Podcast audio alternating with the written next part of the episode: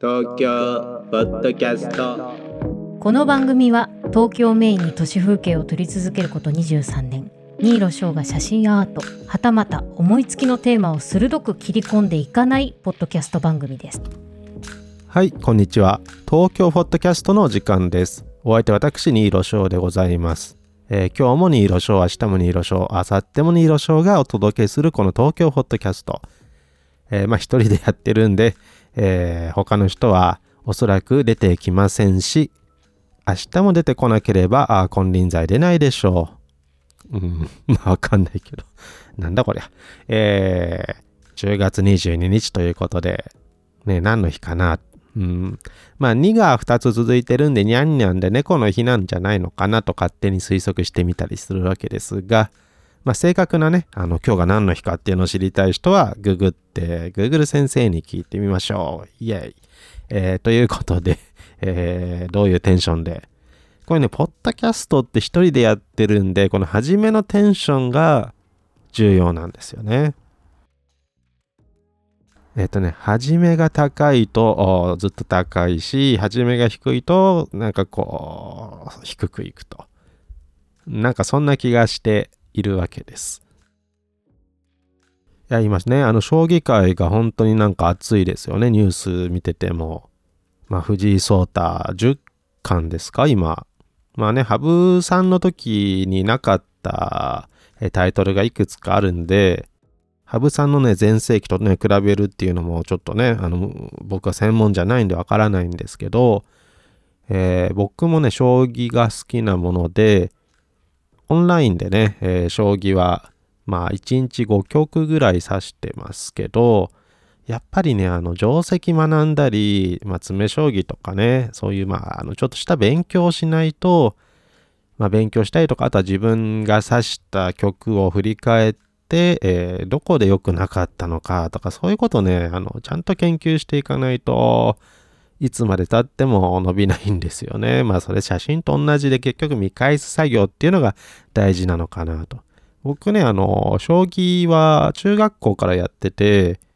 うちのね、あの、中間一貫校で、あの、麻布学園ってところがあるんですけど、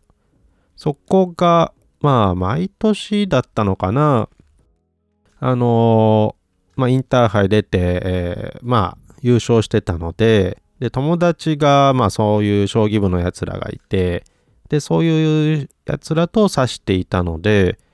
まあ、そこでね、ちょっと上手くなったのかなと。まあ、まあ、言うてもね、全然勝てないんで、図書館行って、えー、試験飛車の極意とか、えー、加藤一二三先生の棒銀特集とか、そういう本を買ってね、挑んでみたりしてましたね。えー、ちなみに最近好きなえー、戦法は、えー、ちょっと前まではね、あの、右試験だったんですけど、右試験飛車っていうやつですね。えー、右から4つ目に飛車を持ってくるっていう戦法なんですが、えー、ここ最近、ここ1ヶ月は増田式石田流ばっか指してますね。あの、急戦調の将棋です。えー、急戦調っていうのはじっくりと、え、王様を、まあ、金、銀とかで、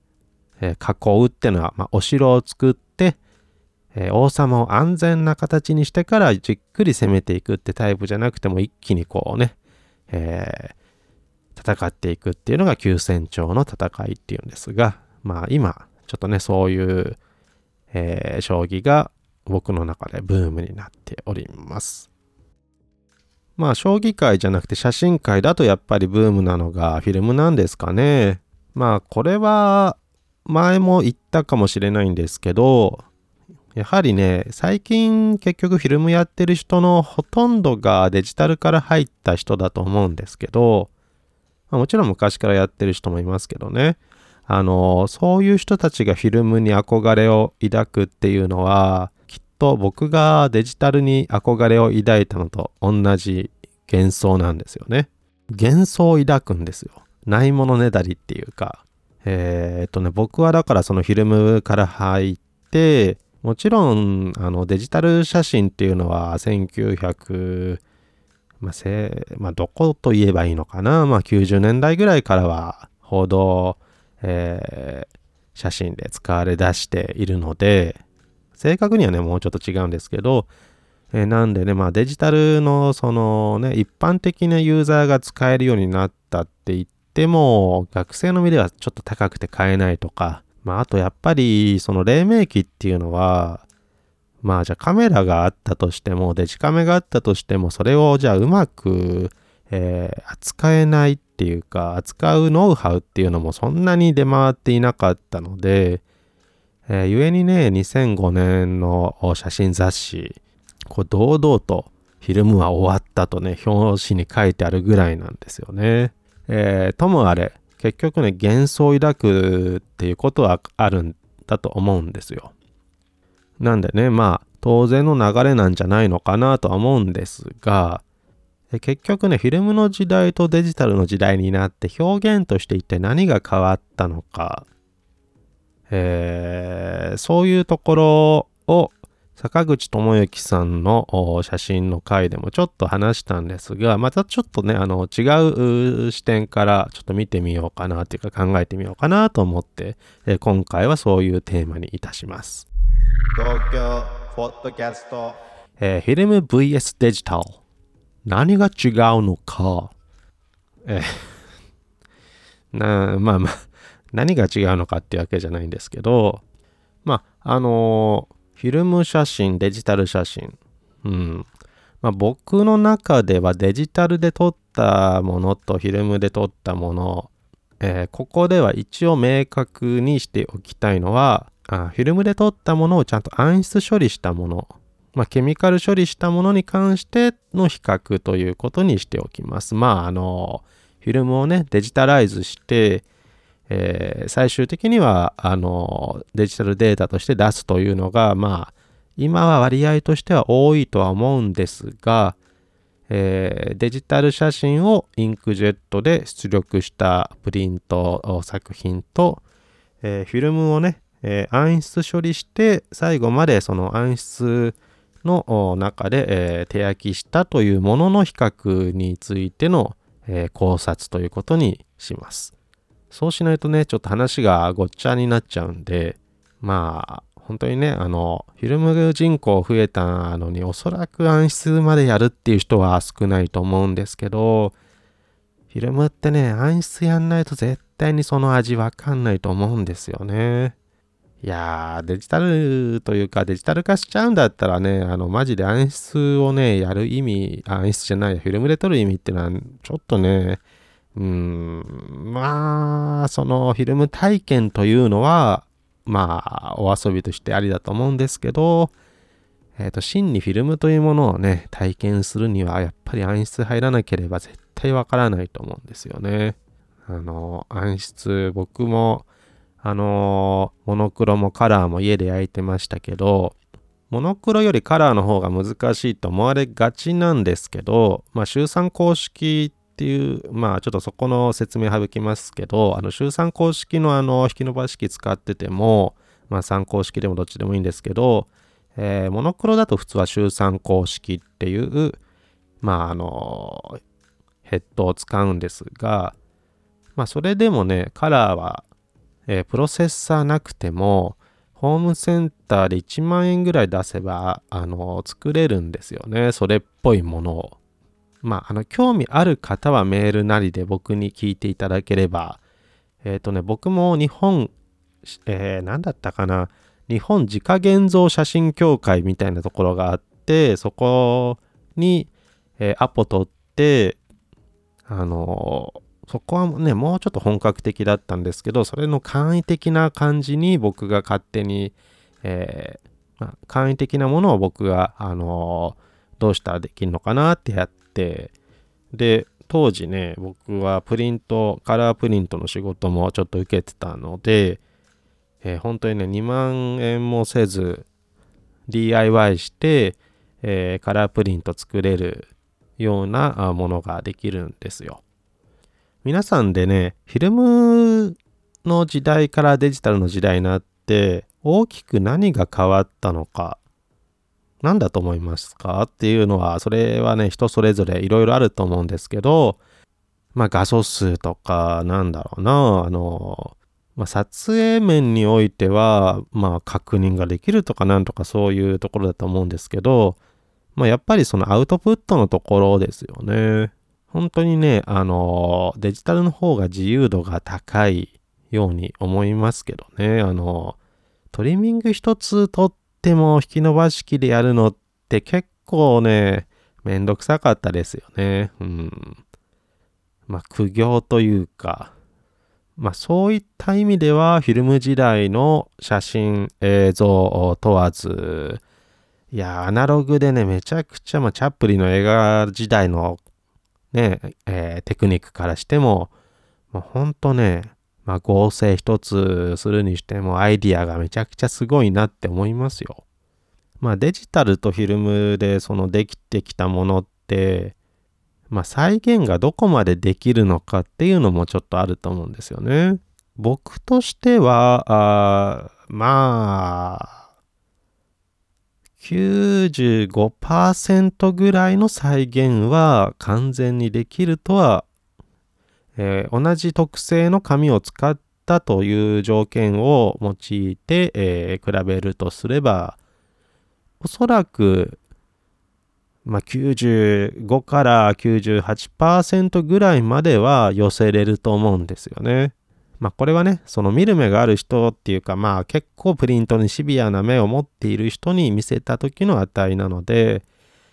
だからまあ一般的に、えー、まあ、レベルをちょっとだけ落として話せば、まあ100%、えー、僕は似せれると思っているんですが、まあ、僕が今言ったその2、3%の、まあ、ちょっと懸念事項というか似せれないところの原因というのが、まあ、これはね、まだはっきりとそんなに分かっていることでもないんですけど、レンズを通して入ってきた光を記録するという点において、フィルムとデジタルの大きな違いっていうのは、まあ、深度情報があると。デジタルっていうのはあくまで面でしかないんですよね。面っていうのは、そのセンサーっていうのは、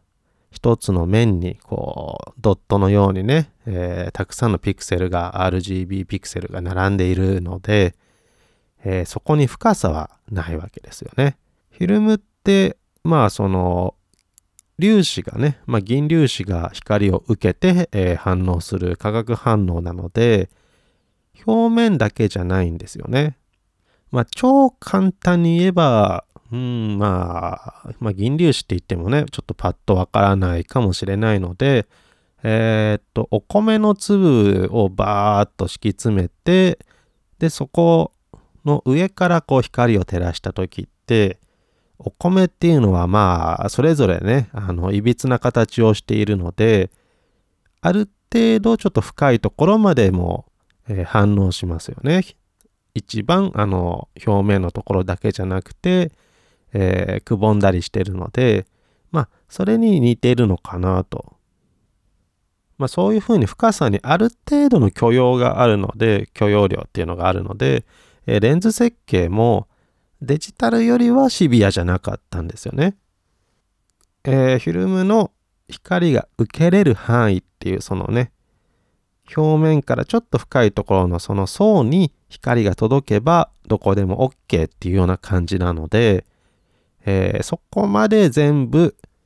今のデジタルみたいに一つの平面に高さが一切狂わず光が届かなきゃいけないっていうようなえー、ことはなかったので、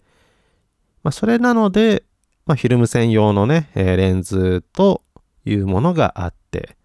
デジタルだとちょっとね、甘くなってしまうっていうのがあるんですよね。最近ちょっと流行ってるね、ピュアローっていう DXO から出てるソフトっていうのはそこら辺の修正をしようっていうような、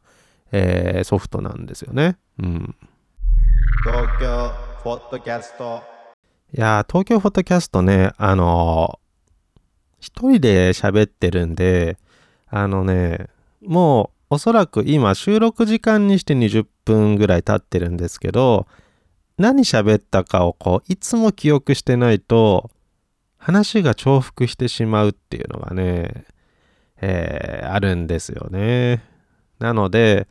まあ、聞いてらっしゃる方も、さっきそれ、お前言ったじゃないかと。ついにお前ボケたのかと思うかもしれないんですけど、えー、喋りつつ、整理しつつ、えー、で、次は何を喋って、で、それをどうつなげていくかとかっていうことを考えながら、こう、同時進行して喋っているので、まあ、言い訳をさせていただきます。で、フィルムの話なんですよね。まあ、そういう、あの、フィルムに唯一ある違いっていうか、唯一じゃないですね。あの、フィルムの、まあ、フィルムが持っているデジタルとの大きな違いっていうのは僕はまあそこかなとは思ってるんですよ。その深さの情報ってのがあるっていう。まあ、なので、まあ、デジタルでは再現しにくいものの要因の一つとしては、そのやっぱりフィルムっていうのは、えー、光を深さで受けているっていうところが結構大きく、えー、起因しているんじゃないかと思ってます。まあ、それと逆に、あの、デジタル時代になって大きく変わったものっていうのもやっぱいろいろあると思うんですよね。あの、それは結構質問すると人によっていろんなね、住人トイレの答え返ってくると思うんですけど、えっとね、僕はね、やっぱこうシャッタースピードが平均して絶対的に上がったっていうことだと思うんですよ。まあ、あの、ISO をね、まあ、ISO 感度をあの自由に上げれるということは、今まで ISO100 で、えー、まあ、例えばね、あの、夕方になって、えー、夜になってきたら、スローシャッターを余儀なくされていたものが、じゃあ ISO400 にする、800にする。まあ、もちろん、あの、ある程度画質を担保するんだったら、えー、最高感度ってのは、まあ、そこまで上げれはしないんですけど、まあ、いずれにしてもシャッタースピード上がりましたよね。あのー、これをね、意識してる人としてない人いるかもしれないんで、よくよくこう、今、えー、SNS に上がってる写真で、ブレてる写真がどれぐらいあるのかをちょっと見てもらうとわかるんですけど、ほぼほぼないんですよね。まあ、なくはないんですけど、昔の、えー、名作と言われる写真って、オリジナル見ると意外とブレてたりするんですよね。えー、例えばロバート・キャパのあの崩れゆく兵士にしても木村伊兵のスナップにしても、えー、そうですね兵隊さんが帰還した兵隊さんと女性がこうなんかね抱き合ってキスをしている有名な写真ってありますよね。あのアイゼンスタッドが撮って、えー、ライフの表紙を飾ったやつ。まあちょっとね、あの、どの写真かなって、まあ、あの、浮かぶ人と浮かばない人いるかもしれないんで、ちょっとね、あの、調べてもらえれば、ああ、これかっていう、なると思うんですけど、そういえばあれってね、全く、赤の他人らしいですね。なんかこう、感極まってそこにいたあ女性をついね、えー、引き寄せてしまったっていうような話を、えー、20年後だったかな、えー、当時は誰が被写体なのかさっぱりわからないストリートスナップだったんですが、結構有名な写真なので、誰だ、えー、写ってるの誰なんだろうっていうことになって調べた結果、えー、そのね、写ってる人が、え、特定されたっていうのがありましたね。ここ最近のまあ受賞するようなね、写真において、意図的にね、ブラしてるもの以外でデジタルでブレてるものってあんまないんですよね。まあ、それに、あの、デジタルのブレって銀塩と比べるとなんかね、汚いんですよね。ちょっとピンボケぐらいのね、あのキャパのブレなんて、まああれブレボケじゃないんですけど、まあブレててなんかこう雰囲気が出てるっていうところもあるんですけど、デジタルのね、ブレって、ただただブレてんですよ。まあこれ、これもね、ちょっと最近ちょっと調べてたんですけど、その理由に関して。まあ答えはどっかで出てると思うんですが、僕がそこにヒットまだしていないので、ちゃんとした答えをちょっとね、見つけられてないので、僕の推測になっちゃうんですけど、やっぱその震度情報とか、フィルムの場合はセンサーにあたるその銀粒子っていうもののね、粒がそれぞれ異なるので、デジタルと違ってブレっていうものを細かく拡大してみると、まあ、ブレってのはある一定方向に流れていってることなんですが、それがまあまあランダムなんですよね。デジタルはそこが規則正しくただただ流れてってるんで、それが気持ち悪くなってる原因だと僕は思うんですよね。どなたか答え知ってる方がいたら、ちょっと教えていただけると助かるんですが、まあおそらくそうなんじゃないのかなと。まあデジタル時代のほんとボケっていうのは、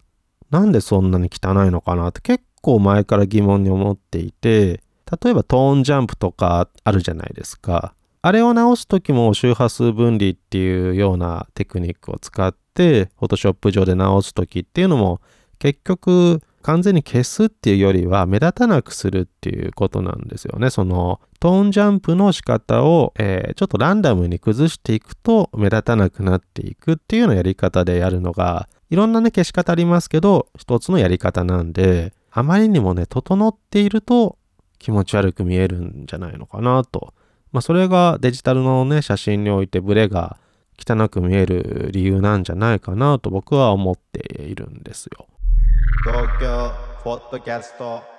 まあ、東京フォットキャストをね、あの、写真とかってなんかあの、こうね、あの、いつもね、導入部分のテキストっていうか、小宮さんの声でね、言ってもらってるんですけど、なかなか、あやっぱ写真以外の話ってそんなに出ないですよね。まあ、あの、ちょっとね、あの、まあ、あの、前回の放送がよくわからなかったっていう方がいるかもしれませんね。えー、写真集紹介という。いや、あれはちょっと私の実験的な放送でして、まあ、一種の音楽的な作品だと捉えていただければと思います。まあ、ネタばらしというか、特定の写真集を手にして何か説明しようという気はもっと初めからありませんでして、えー、人はああいう風にされたら戸惑うのかなと思ってやっただけなので まあちょっとねあんまりネタバレするとまともに聞いた人に怒られちゃいそうなんでまあ思考実験と思っていただければ 幸いです、えー、何の写真集も手に持たずえー、国用のノートを手にして放送しておりました。えー、その点については深くお詫びいたします。まあでもね、なんかこう、話したいことは、なんか適当にやっていきたいと思うので、皆さん、まあ、あの、ぜひ、えー、お付き合いいただければと思います。あの、えー、お便り、えー、感想など書いていただけると私は非常に励みになりますので何卒よろしくお願いいたします。はい。まあもう向こう行ってって言われそうなのでそろそろ、え、終わりにしたいと思います。皆さん、まあね、ぜひ写真撮るだけじゃなくてその自分の写真に対して思考する、シンキングするっていうことこそがやっぱ写真行為なのであると僕は思っておりましてはっきり言って中島敦の不写の写じゃないんですけど、撮らなくても写真なんだと思うんですよね。究極的に写真なんか撮らなくたっていいんですよ。まあ、それぐらいの気概でね、やっていくべきなのではないでしょうか。ということで、東京ホットキャストでした。東京フォットキャスト。